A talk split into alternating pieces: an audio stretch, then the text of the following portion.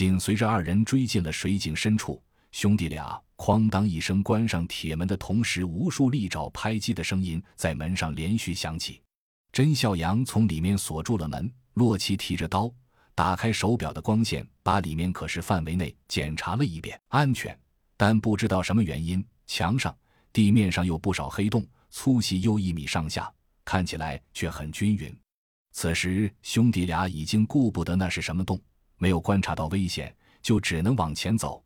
兄弟俩一前一后，向着目光不可见的黑暗中快步走去。突然，身后的墙壁上传来克拉克拉的连续密集响声，随之而来的是不可忽视的强烈震动。地震了吗？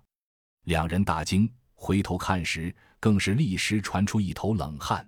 只见墙壁在蹭蹭蹭连声之时，钻出了不知多少条大蚯蚓，直径一米。长度不详的蚯蚓，这些蚯蚓头部没有眼睛，却有着令人毛骨悚然的尖利口气。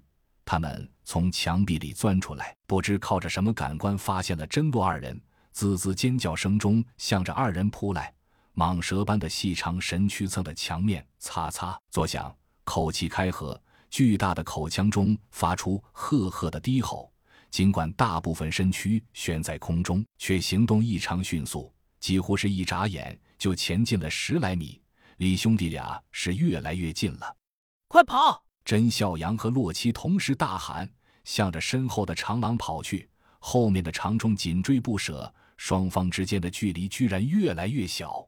其中一只特别巨大、特别强壮的长虫，或者说蚯蚓，已然追上了兄弟二人，发出特别强烈滋滋之尖利叫声的同时。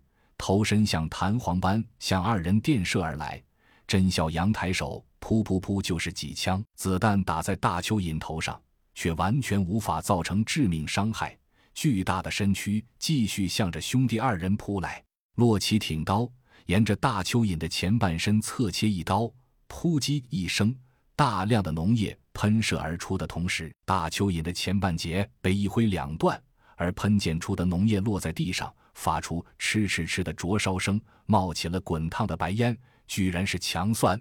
这只大蚯蚓被消灭了，但就这么一耽搁的功夫，无数的大蚯蚓围了上来，将二人四周围了个水泄不通。该死的，这东西还是群居动物，怎么办？到此为止了吗？